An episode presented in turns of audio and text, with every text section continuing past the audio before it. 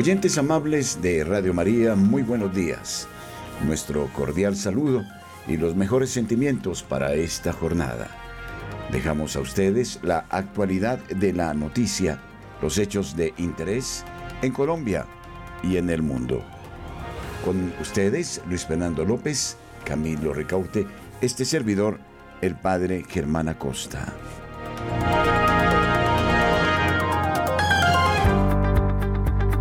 La opinión, el análisis. Editorial en Radio María.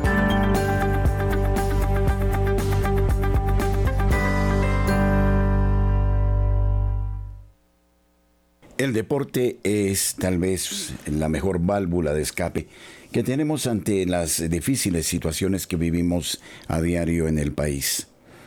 Ayer sucedió un hito importante en el Campeonato Mundial en Sydney, Australia, de fútbol en la rama femenina. Colombia logró vencer a Alemania 2 a 1, con tesón, con un espíritu de equipo extraordinario. Esto es lo que ha mostrado hasta ahora la selección Colombia en los dos primeros encuentros en eh, la clasificación hacia los octavos de final.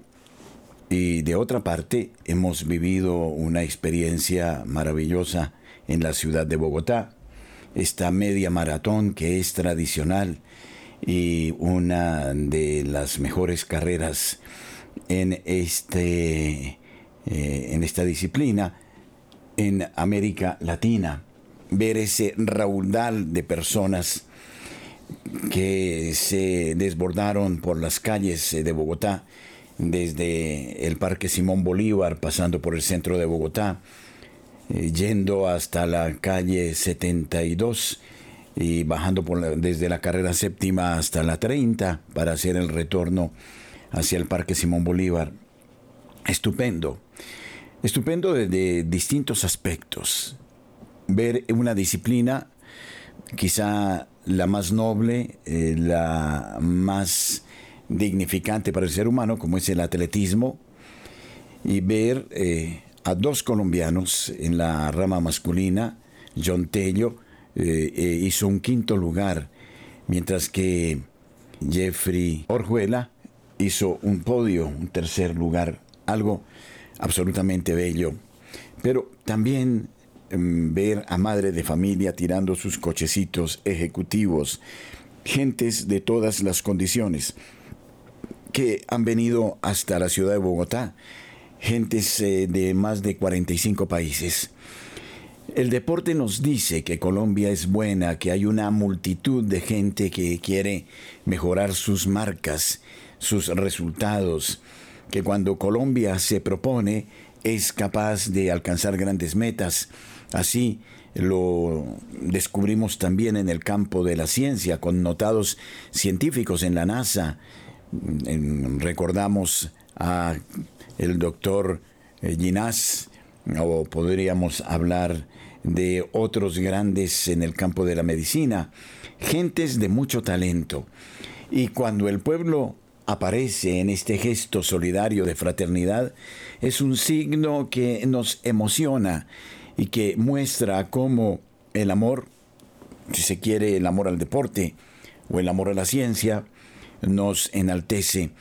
Lo hemos visto también en el campo del ciclismo, eh, donde hemos logrado gestas absolutamente extraordinarias que no sabemos valorar suficientemente. ¿Cómo podremos eh, olvidar a Nairo Quintana, que hoy por hoy sufre las afugias, digo yo, de la injusticia a nivel internacional porque no se le permite eh, volver a correr?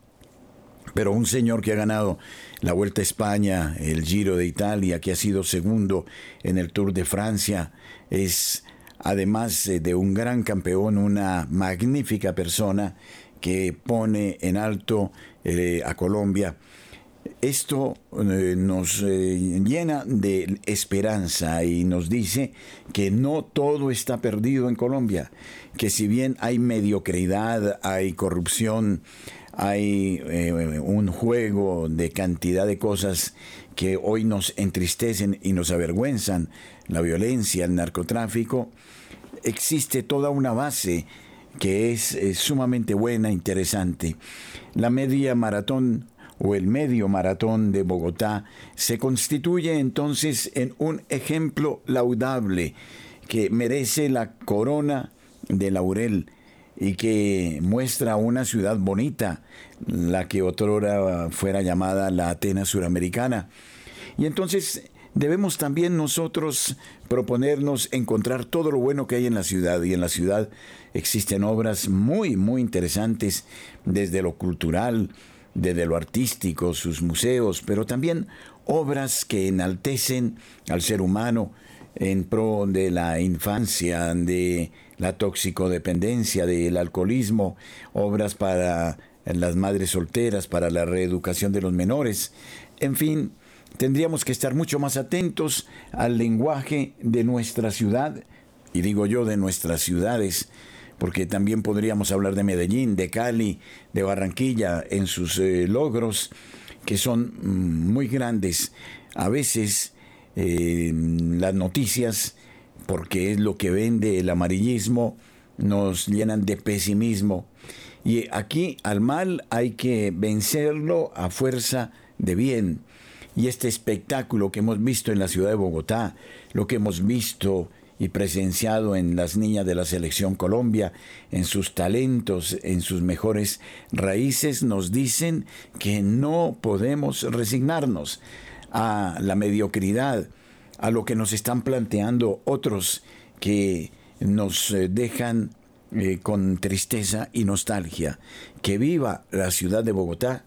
Su medio maratón ha sido un testimonio absolutamente sublime, grandioso, estar en las calles, ver eh, a toda la gente esforzándose, la simpatía, la preparación, porque también una carrera de este estilo supone entrenarse, ver el rostro de nuestros campeones, también en el atletismo, créanme, me emociona y muchísimo como quisiera tener en Radio María todos estos personajes para que nos cuenten sus magníficas experiencias y que nos señalan un derrotero distinto. Tenemos campeones olímpicos, también de la talla de Mariana Pajón y de otros grandes campeones. Que viva Colombia, su mejor esencia, sus raíces, su campesinado, la gente de talento, la gente de bien, a la gente que siempre nos brinda una sonrisa y un abrazo en todas las regiones de Colombia,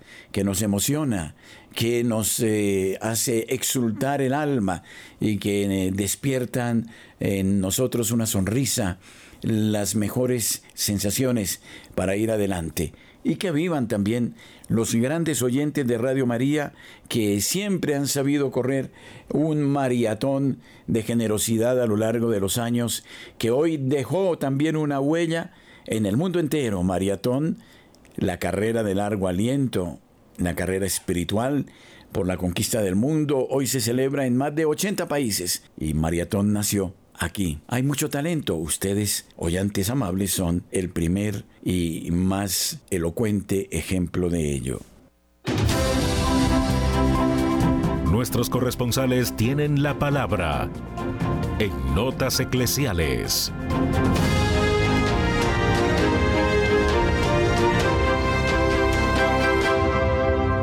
Las 8 de la mañana, 13 minutos, iniciamos esta ronda informativa por el país. Iniciamos en la ciudad de Cartagena con Rosa Rieta. Rosa, buenos días. Muy buenos días a toda la amable audiencia Radio María. Finalizamos hoy 31 de julio el primer semestre del año y como siempre día a día agradecemos todo a Dios y a la Virgen María por interceder por nosotros y por todos, sobre todo por las buenas noticias que se registran y que nos alegran y que suceden para beneficio del Departamento de Bolívar, cuando el Ministerio de Vivienda anunció que investigará 40, invertirá 48.213 millones en cuatro proyectos en Bolívar, en los municipios de Barranco de Loba, Achín, San Jacinto y Monpós según lo anunció la ministra Catalina Velasco Campuzano. Se invertirá en la ejecución de obras que se adelantarán en los municipios, como es el estudio y diseño integral del sistema de abastecimiento de agua en Achí. También se tiene previsto la construcción de una planta de aguas residuales y la autorización del sistema de alcantarillado en Barranco de Loba. También en San Jacinto del Cauca contará con los estudios y el diseño del sistema de acueducto. Y por último, en Monpós se tiene previsto en el proyecto la construcción de 700 conexiones intradomiciliarias que, que, que repercutirán sobre 3.150 personas que esperaron y no se desesperaron. De allí que aseguró la ministra que en el gobierno del cambio lo que comprendieron fue la urgencia de invertir en agua y saneamiento básico en el país que afecta la salud pública y que incide en la pobreza, desigualdad y exclusión, puntualizó la ministra. Y en Cartagena, más específicamente en las islas de Rosario, se dio a conocer este fin de semana la, la recuperación de cinco predios que no tenían contrato o que estaban vencidos.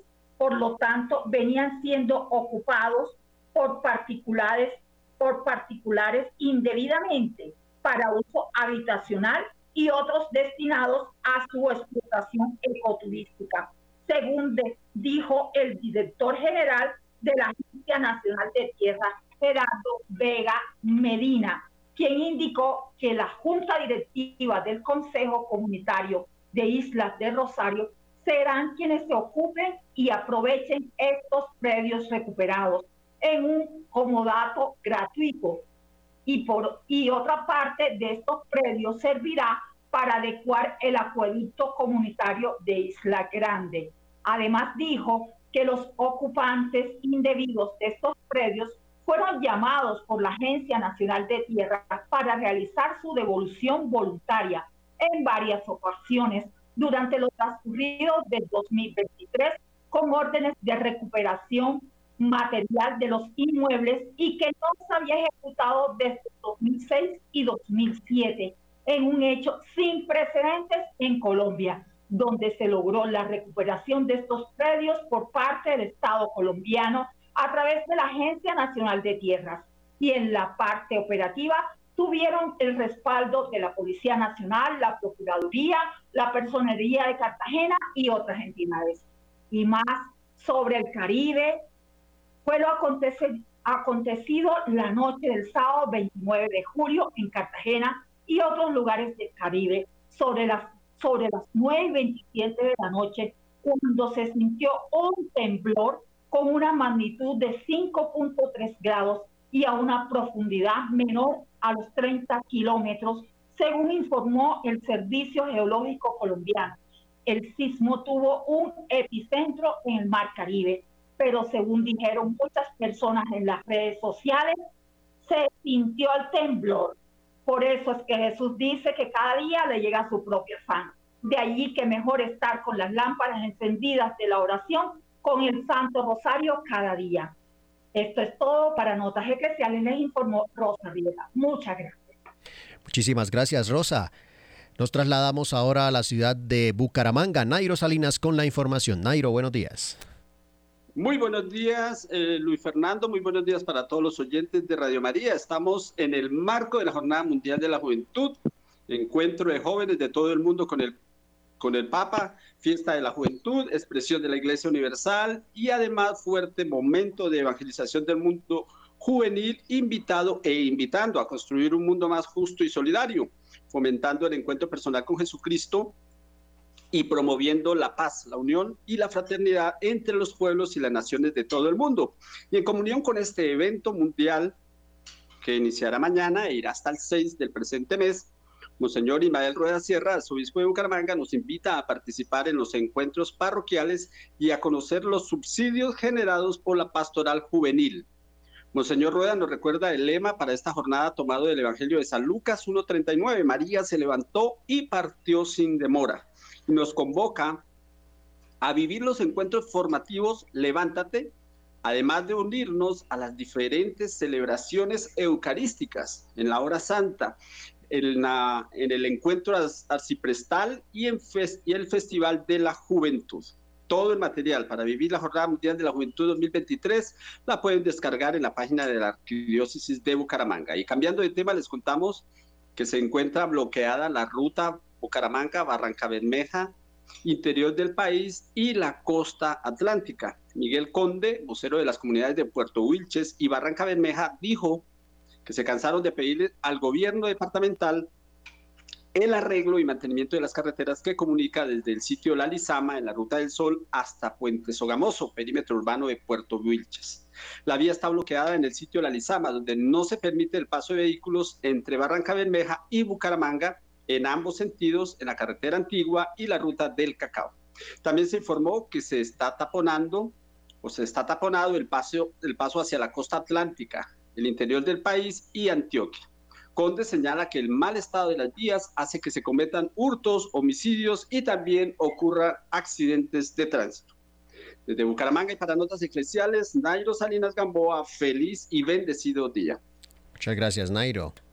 Julio Giraldo nos informa desde la ciudad de Barranquilla. Julio, buenos días. Muy buenos días a toda la amable audiencia de Radio María en Colombia y el exterior. Por supuesto también un saludo muy especial para la mesa de trabajo. Y esto es lo que hoy hace noticia en Barranquilla y la costa norte colombiana. En medio de todo este mar de noticias negativas, surgen algunas positivas como el hecho de que al menos en Barranquilla, yo no sé en otras ciudades, ha rebajado bastante el costo de la canasta familiar. Por ejemplo, las legumbres han rebajado en un 40 o en un 50% por lo menos. El queso que el año pasado, a finales, se había trepado hasta 18 mil pesos la libra, hoy se consigue en cualquier tienda a 8 mil pesos la libra. La papa, la yuca, todas estas cosas que se habían hecho inalcanzables para los pobres, volvieron a sus precios normales.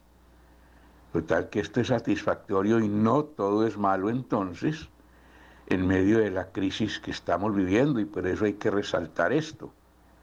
Creo que también en la central de abastos de Bogotá ha rebajado mucho muchas de las cosas que se consumen allí y esto es para resaltarlo. Otro acontecimiento que hace noticia en Barranquilla y en Colombia es la tormenta política que ha desatado o se ha desatado en Barranquilla con la captura del hijo del presidente Nicolás Petro y su esposa Day Vázquez. Esto produjo gran consternación en toda la sociedad barranquillera, que el sábado pasado muy temprano fueron capturadas estas dos personas y trasladadas a Bogotá. Además, la tormenta política se produce también porque al cierre de las inscripciones para alcaldes y gobernadores, en Barranquilla se inscribieron ocho candidatos para la alcaldía y cuatro para la gobernación.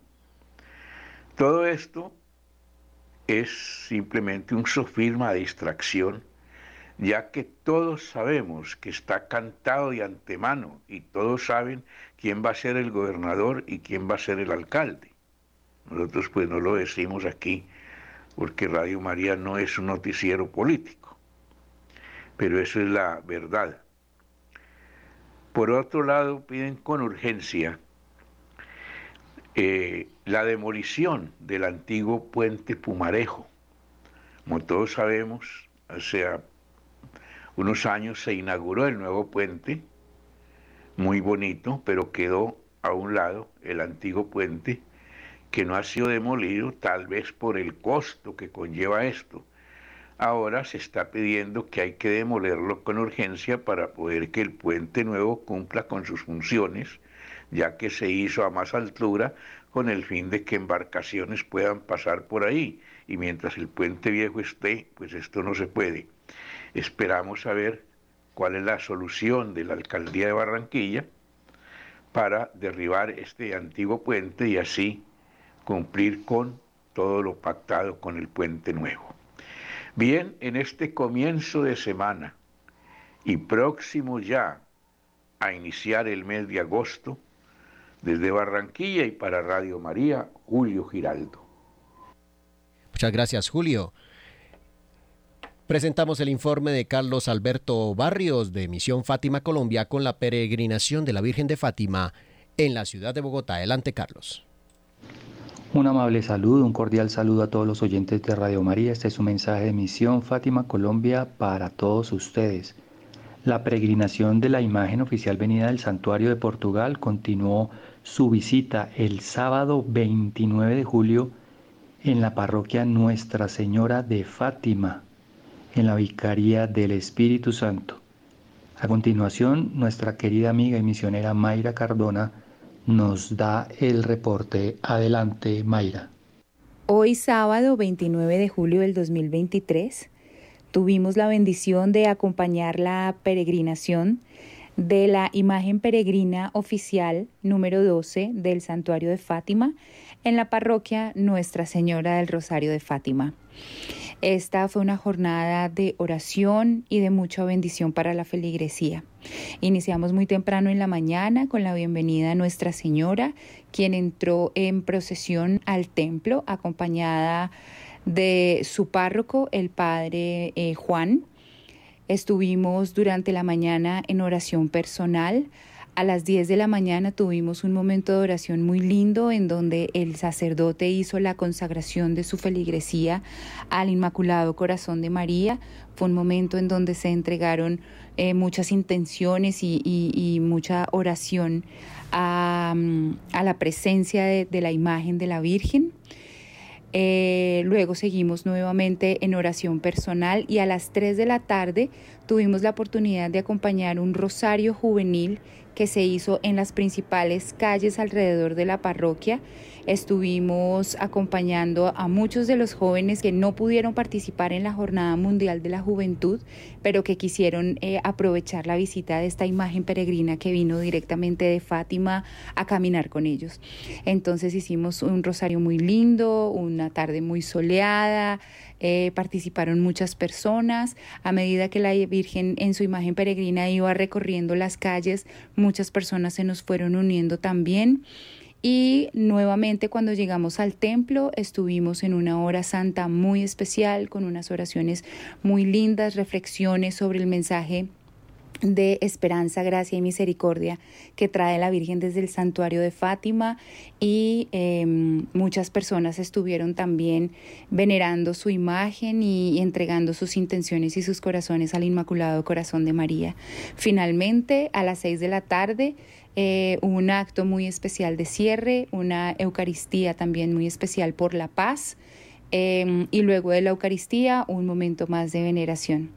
Damos gracias a todas las personas del barrio Fátima y de la parroquia Nuestra Señora del Rosario de Fátima que se unieron a esta peregrinación, que se unieron a esta visita y los invitamos a estar pendiente del recorrido que hará la Virgen por la Arquidiócesis de Bogotá, en donde los estaremos esperando con los brazos abiertos. Muchísimas gracias a todos. Muchísimas gracias Mayra por tu informe. El día domingo 30 de julio la peregrinación continúa en la Vicaría de la Inmaculada Concepción. Iniciará en horas de la mañana su visita en la parroquia Nuestra Señora de las Nieves para luego desplazarse en horas de la tarde a partir de las 2 hacia la parroquia Nuestra Señora de las Lajas. Este fue un informe de Misión Fátima Colombia. Les habló Carlos Alberto Barrios para todos ustedes en Radio María. Bendiciones. En la ciudad de Cali, Marta Borrero con la información del Valle del Cauca. Marta, buenos días.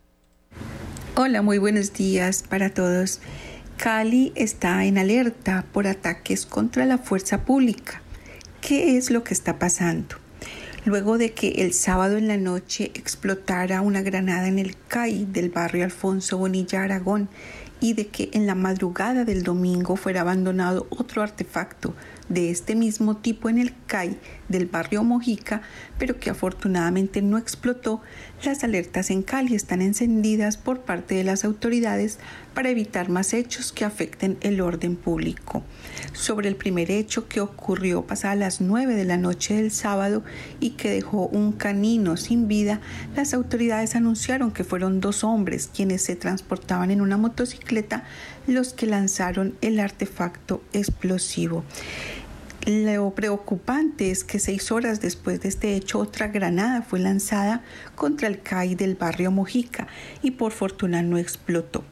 A través de Twitter, el secretario de Seguridad y Justicia de Cali, Jimmy Dranguet, confirmó que las capacidades investigativas fueron reforzadas para localizar a los responsables de estos recientes ataques contra la policía. Expertos conocedores de este tipo de ataques eh, opinan sobre el por qué se está dando esto y dice que aunque las banderas del ELN fueron puestas en el corredor de la calle Quinta, por ejemplo, y el explosivo fue en el oeste, lo que quieren demostrar los diferentes grupos armados es que tienen una relativa libertad de movimiento dentro de la ciudad. Asimismo, Andrés Felipe Galindo, experto en seguridad, señaló que aunque en la actualidad las guerrillas no tienen la capacidad militar para operar en las ciudades como lo hacían hace algunos años, sí tienen una capacidad de generar zozobra y enviar mensajes de intimidación. De otro lado, quiero comentarles que a partir de mañana, primero de agosto, habrá desvíos viales para el avance de la construcción del puente de Juanchito. Con el avance de esta construcción de los accesos al nuevo puente de Juanchito, se hizo necesario una implementación de desvíos en el sector y hay que estar pendientes. Eh, de acuerdo con Diego Adolfo Méndez, secretario de Movilidad del Valle, el propósito de estos ajustes es disminuir los tiempos de desplazamiento y evitar traumatismos en el sector, por donde circulan diariamente alrededor de 30 mil vehículos.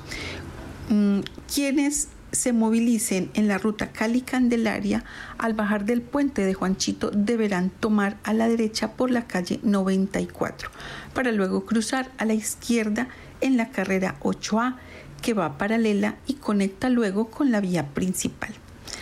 Este es uno de los, de los cambios, estar pendientes en oración constante por Santiago de Cali. Soy Marta Borrero para las notas eclesiales de la Radio María.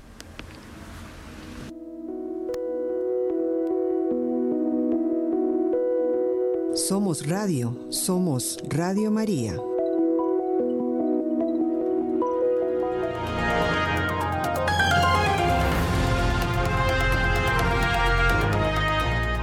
El Senado italiano reconoció el Holodomor como genocidio, la muerte por hambre, la hambruna artificial ordenada por Stalin para doblegar a Ucrania y colectivizar la agricultura, ha sido un crimen negado durante casi un siglo 90 años después, el Parlamento italiano también votó a favor del reconocimiento del Holodomor como genocidio contra los ucranianos cometido por Stalin en 1932 y 1933. El Senado aprobó la moción con 130 votos a favor y cuatro abstenciones y todos los demás ausentes. Los cuatro que se abstuvieron son senadores de Verdi, Sinistra Italiana y Movimento Cinque Stelle. Sobre el Holomodor, en ucraniano muerte por hambre, se hizo un verdadero negacionismo por parte del régimen soviético y aún hoy el debate es difícil de afrontar. Es innegable que es un crimen masivo nacido de la ideología comunista. En 1928, Stalin impuso sus reformas económicas radicales tras introducir el primer plan quinquenal. La agricultura, que era el principal recurso para Ucrania, al igual que para el sur de Rusia, se consideraba un sector auxiliar de la industria. Alimentar a los trabajadores, esta iba a ser la tarea de los campesinos. Luego la grandeza de la URSS llegaría gracias al programa de industrialización. En los primeros años soviéticos tras la guerra civil que la había devastado con una primera hambruna, Ucrania había obtenido cierta autonomía, al menos el permiso para utilizar su propia lengua y estudiar su propia cultura nacional. La década de 1920 fue una época de ucranización. Stalin, con su furia centralizada, quiso destruir la identidad ucraniana que él mismo, como exministro de la nacionalidad, le había concedido a Ucrania y sin embargo lo consideraba un enemigo nacional con su identidad, corría el riesgo de socavar la unidad de la URSS. También era un enemigo de clase, donde la nueva política económica había hecho florecer más que en ningún otro lugar una clase de campesinos terratenientes, emprendedores, los kulaks, como se les llamaba despectivamente. La ira lúcida de Stalin cayó sobre los kulaks, Considerados enemigos de clase, las masas campesinas se incitaron contra ellos con juicios sumarios y linchamientos reales. Todos fueron luego deportados a Siberia, Asia Central y al Círculo Polar. La campaña de desculaquización hizo desaparecer a casi dos millones de ucranianos y fue devastante para la economía. En 1931 las autoridades soviéticas aceleraron la colectivización. Los rendimientos de la tierra se desplomaron. Las autoridades soviéticas, en lugar de expertos en agricultura, enviaron brigadas de agitprop. Las estaciones de tractores y maquinaria agrícola eran centros de propaganda más que proveedores de servicios para los agricultores.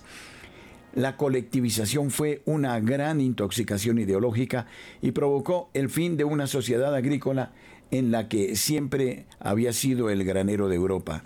Pero el Kremlin nunca admitió ningún error, el modelo tenía que funcionar. Entonces cuando las primeras estadísticas mostraron que las cosechas eran muy inferiores a las cuotas establecidas por el plan, Stalin reaccionó castigando a los campesinos en masa. Cualquiera que era sospechoso de esconder grano, era condenado. La policía política entró casa por casa con varas de hierro con los que inspeccionaron y destruyeron las pobres chozas de madera de los campesinos, incautando hasta el último grano de trigo. Los propios campesinos se quedaron sin nada, nadie podía escapar. Se introdujo un sistema muy estricto de pasaportes internos. Nadie podía ni siquiera llegar a las ciudades. En tiempos de hambruna natural, las ciudades pasan hambre. Los campesinos siempre tienen algo para comer. En una hambruna artificial como la provocada por Stalin en Ucrania, el campo moría, las ciudades recibían suministros de las autoridades centrales suficientes para alimentar a trabajadores y funcionarios. Cualquiera que intentaba entrar en las ciudades en busca de comida era ahuyentado o arrestado o golpeado y dejado morir. Los casos de canibalismo se multiplicaron. El hambre provocó una locura colectiva. Los testimonios de los sobrevivientes nos recuerdan a personas completamente transformadas, reducidas al hambre o a una condición de autómatas hambrientos, desesperados, dispuestos a todo. Toda Ucrania estaba llena de fosas comunes. No existen números del Holodomor. Solo hay estimaciones demográficas que van de 3 a 7 millones de muertos. Lo más probable es de 4.5 millones de víctimas en un solo año. Medio siglo después, una masacre similar en tamaño, aunque mucho mayor en proporción a la población, se verá solo en Camboya, otro régimen comunista que de un golpe colectivizó el campo. En la carta de protesta enviada al gobierno italiano por la Embajada de Rusia, leemos los tres argumentos clásicos contra la definición de genocidio. La misma hambruna afectó no solo a Ucrania, sino también a Kazajistán y al sur de Rusia. No fue deliberado, sino el resultado de errores de gestión de las administraciones regionales de las zonas agrícolas de la URSS y en fin sucedió en condiciones climáticas desfavorables de principios de la década de 1930. La primera objeción no niega el carácter genocida del exterminio por inanición en Ucrania. La población ucraniana fue deliberadamente afectada y contemporáneamente con la hambruna también se desató una purga de todas las personalidades de la cultura nacional local, un proceso de desucranización violenta. En todo caso, son Kazajistán y los rusos de las regiones de Cuba y del Cáucaso Norte los que tendrían todo el derecho a reclamar la memoria de su genocidio, pero nadie puede negar que los ucranianos lo sufrieron.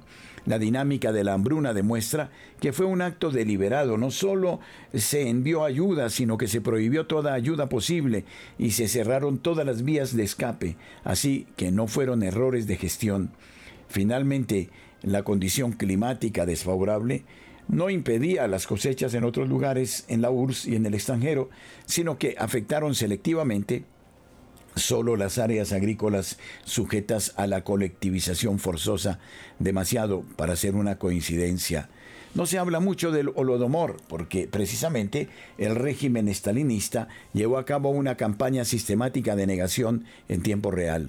No solo cerró el acceso a las zonas afectadas por la hambruna, sino que llegó incluso a organizar giras de periodistas seleccionados en áreas donde se había creado un campo soviético completamente artificial pueblos falsos, extras, un bienestar construido para mostrarse en el extranjero.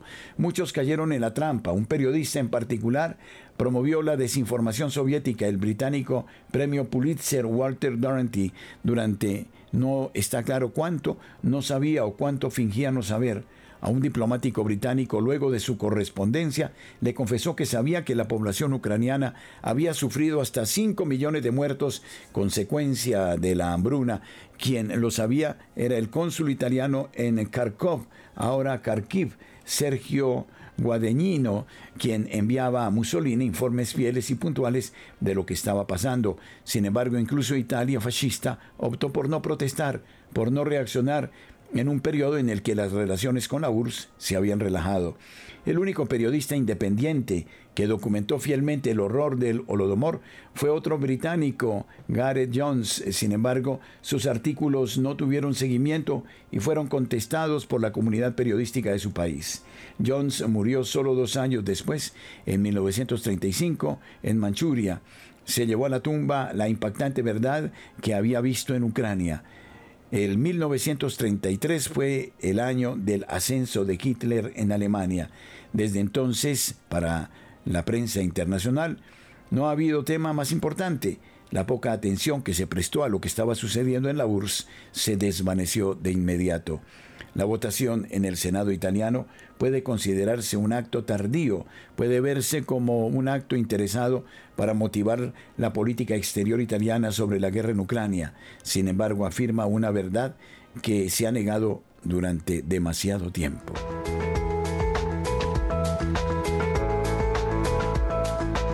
En todas las horas, en Colombia, Radio María es su compañía.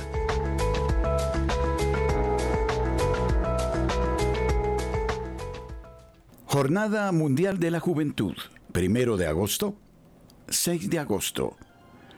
Los jóvenes del mundo se recogen en Lisboa, la capital de Portugal. 1991. Roma, Toronto, Madrid, Río de Janeiro, Cracovia, Panamá, Denver y otros lugares del mundo han albergado la Jornada Mundial de la Juventud pregunto, ¿están dispuestos a decir que sí? Un encuentro de los jóvenes de todo el mundo con el Papa. Una fiesta de la juventud. Un camino. Un encuentro entre culturas. Momentos de compartir, de catequesis, de fe. Los jóvenes como protagonistas en la búsqueda de la paz, de la unión, de la fraternidad de todos los pueblos del mundo. Un desafío para los jóvenes de todas las razas y condiciones del mundo. La inspiración de San Juan Pablo II prosigue en el tiempo.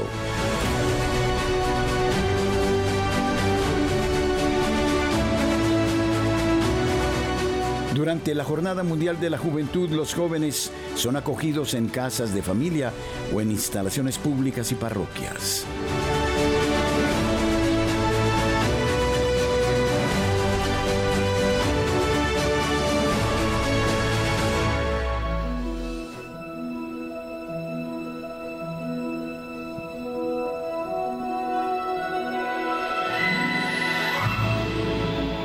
Además de las catequesis y de las celebraciones junto al Papa, los jóvenes participan en varias iniciativas culturales en la ciudad.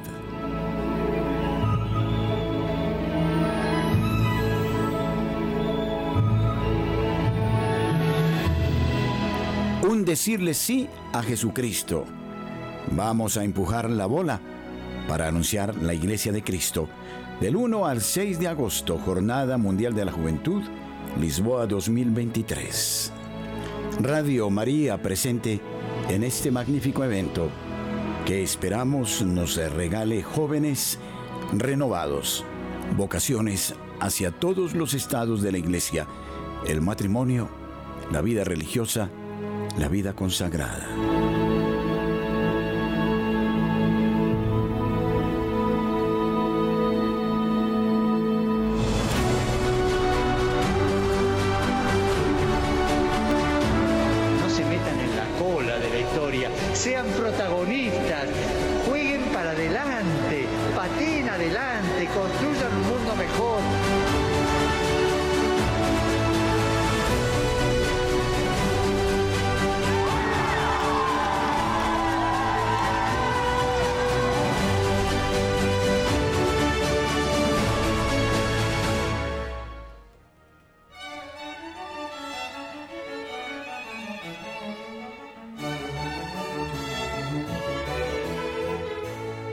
La sección editorial y de programación de Radio María, sus directivos, programadores, voluntarios, expresan gratitud a todos los oyentes por su sintonía y apoyo a este proyecto de evangelización.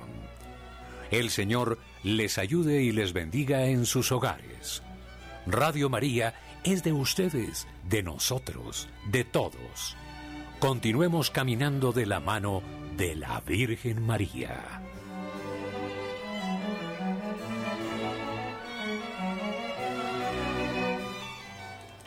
Pero les vamos a contar a ustedes cómo se desarrollará la Jornada Mundial de la Juventud del primero al 6 de agosto en Lisboa.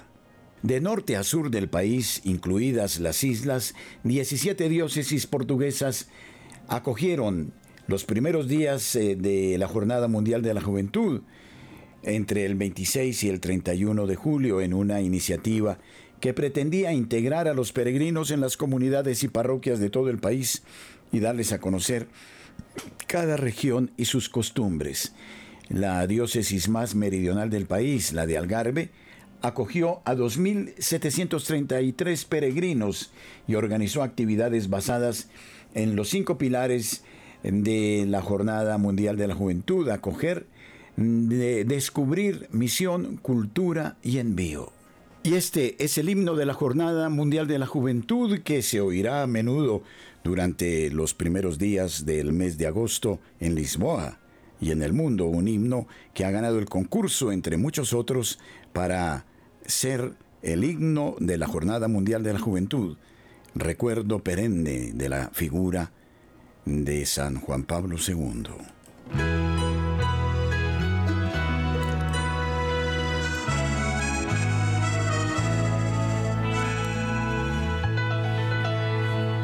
De todo el mundo hacia este lugar, partimos, volamos, llegamos aquí. Con María aprendemos el sí, queremos servir, cumplir la misión del Padre, nuestro Padre, llamados a ser como Cristo Jesús, todo dar y estar, dispuestos al sí,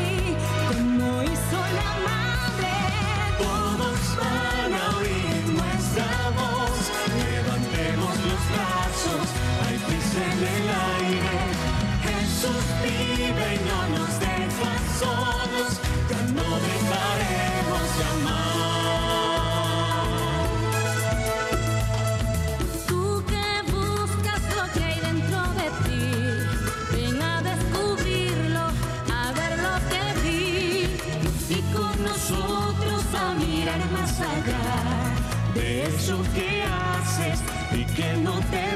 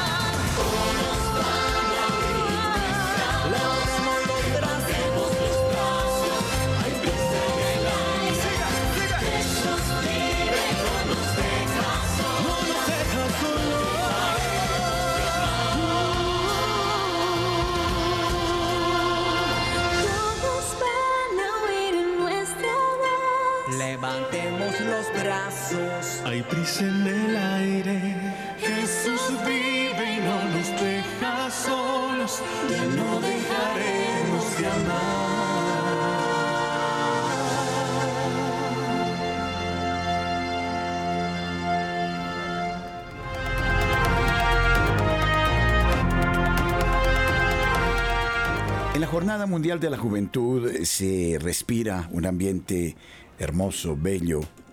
Observar a jóvenes que llegan de todo el mundo a una sede, jóvenes que provienen de África, de Asia, de Europa, de América y de todos los eh, rincones eh, más lejanos de Oceanía, es algo absolutamente maravilloso. Es un momento excepcional, un momento de catequesis y de formación, un momento de convivencia por parte de los jóvenes de distintas razas y culturas. Este momento también es muy delicado. El Papa San Juan Pablo II ideó esta Jornada Mundial de la Juventud que ya había bebido de otras fuentes como los encuentros de TC o los Gen Fest del movimiento de los populares, del movimiento de la generación nueva en el mundo, y se lanzó la Jornada Mundial de la Juventud, que hizo al Papa Juan Pablo II el Papa de los jóvenes. Su presencia les iluminó y de qué manera. Ese es un momento fundamental. No obstante, nos permitimos dejar sobre la mesa algunas preocupaciones, algunas inquietudes, porque seguramente el nuevo orden mundial está muy atento a lo que sucede y entonces querrá infiltrar gentes para dar otros mensajes distintos. Esta Jornada Mundial de la Juventud nace en la Iglesia Católica. Si bien acoge a jóvenes de todas las religiones, no obstante debemos ser exactos en los términos. Nace en la Iglesia Católica. Por eso cuando se nos invita a decir sí por parte del Papa Francisco, se nos está invitando a decir sí a Jesucristo, el Hijo de Dios, y a nuestra Iglesia Católica. No es un sí vago que se pierde allá en el desierto o en los océanos sin saber a quién le estamos diciendo sí. No se le dirá sí a una religión mundial, sino a nuestra religión, a la que Jesucristo reveló. Es un impulso para los jóvenes para que vayan y abran nuevos caminos, para que empujen la bola, dirá el Papa. Pero, ¿cuál es el propósito de esos caminos? ¿Una acción de misión para anunciar a Jesucristo el Hijo de Dios? ¿Un anuncio claro del Evangelio para los jóvenes? ¿Un envío en el Espíritu Santo de tal manera que no vayan solo a hacer lío y a generar confusión, sino vayan con el poder con que Jesucristo envió a los 72 discípulos con el poder de Dios, de Jesucristo.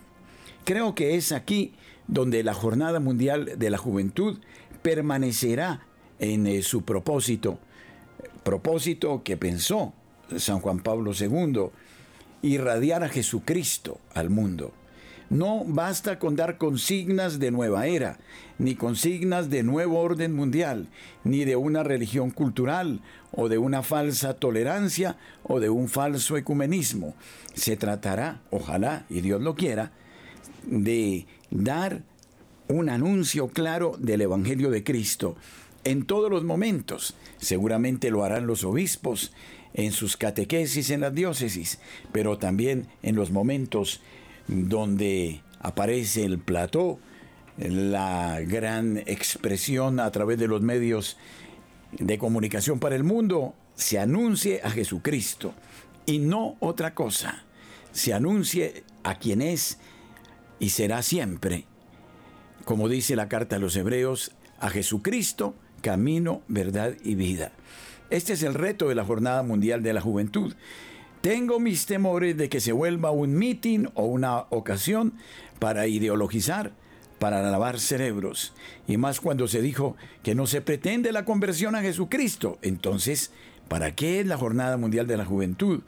Para ir a jugar cartas en la noche de la vigilia, para fumar el cigarrillo, para pasarla bien, para tener la sensación agradable de rumbear y bailar con los jóvenes, para que los chicos encuentren chicas bellas y las chicas chicos apuestos, o para una auténtica conversión a Jesucristo. Ahí está el reto.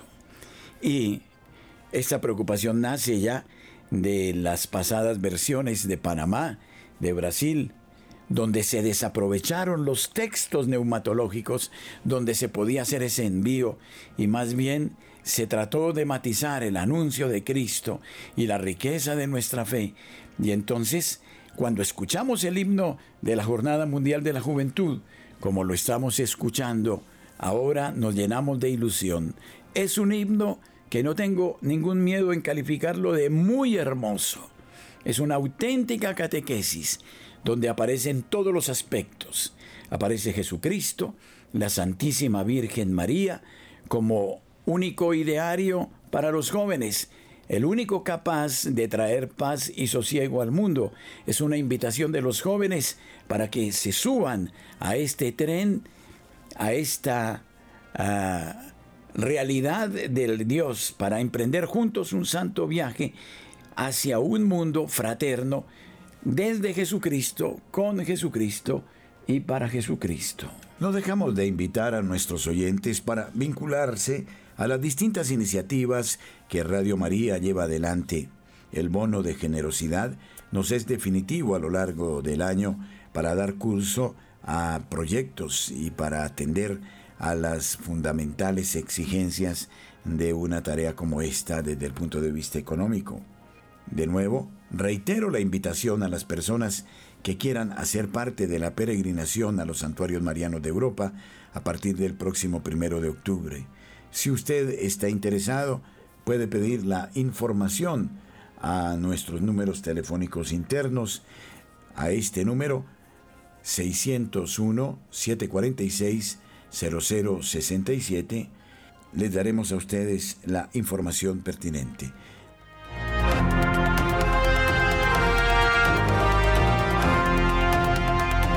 Muchas gracias por habernos acompañado hasta este momento. El Señor les bendiga y les proteja.